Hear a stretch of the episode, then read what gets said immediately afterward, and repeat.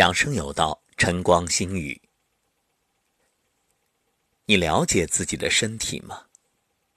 你知道自己当下最需要的是什么吗？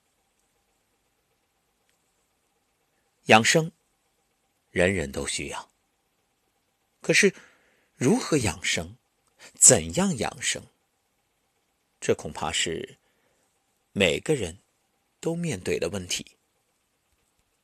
人人都想知道，养生我究竟该做什么，却少有人重视养生不该做什么，或者是有意忽略、故作不知。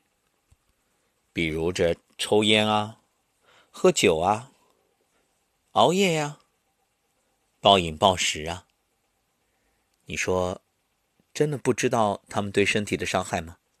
非也。知而忽视，不以为然，终将付出代价。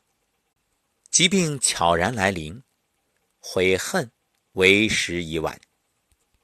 所以今天的节目，就想和大家谈一件最不该做的事儿。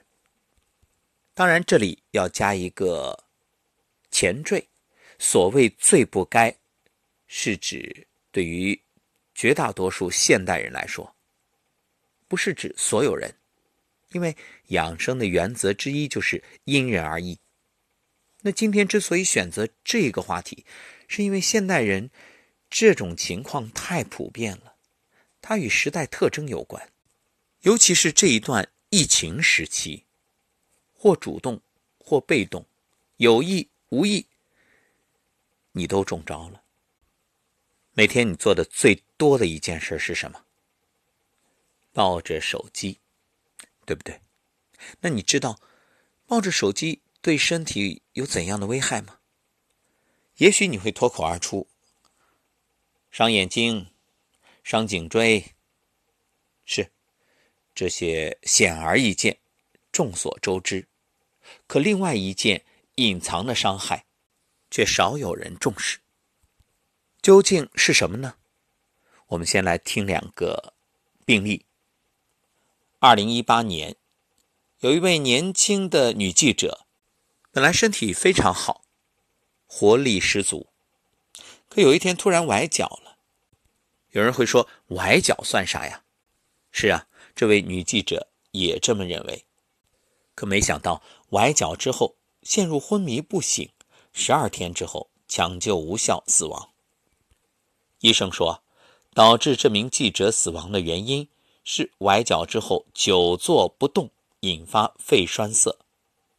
无独有偶，二零一四年，台湾一名三十四岁的男子，因为连续在网吧坐了一天一夜，猝死，原因也是久坐导致的肺栓塞。听到这儿，想必各位已经明白了，我们今天要讲的健康的一大杀手，就是久坐不动。哎，有人会说，有那么夸张吗？这只是极端案例，不必危言耸听。好，那我们就来听一组数据：世界卫生组织报告，每年两百多万人因久坐而少动死亡。当然了，对绝大多数人来说，并不会立刻导致生命之危险。久坐的伤害是悄然发生的。有时你根本不知道，目前困扰你身体的种种症状，它的原因竟然是久坐。想必大家都听过五劳七伤，这是中医学上的概念。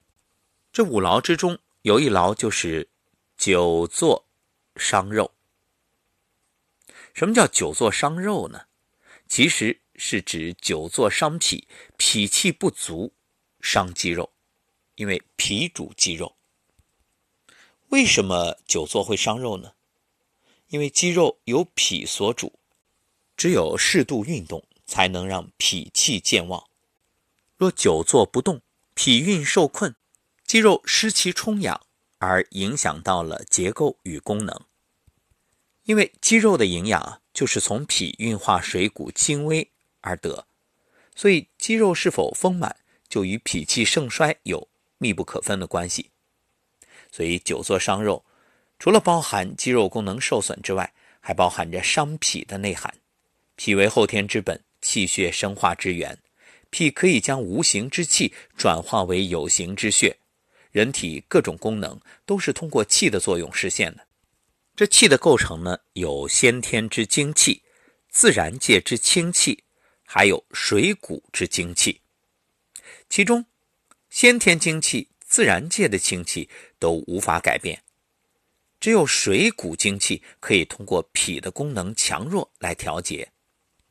所以这五劳之中啊，一个是久卧伤气，一个久坐伤。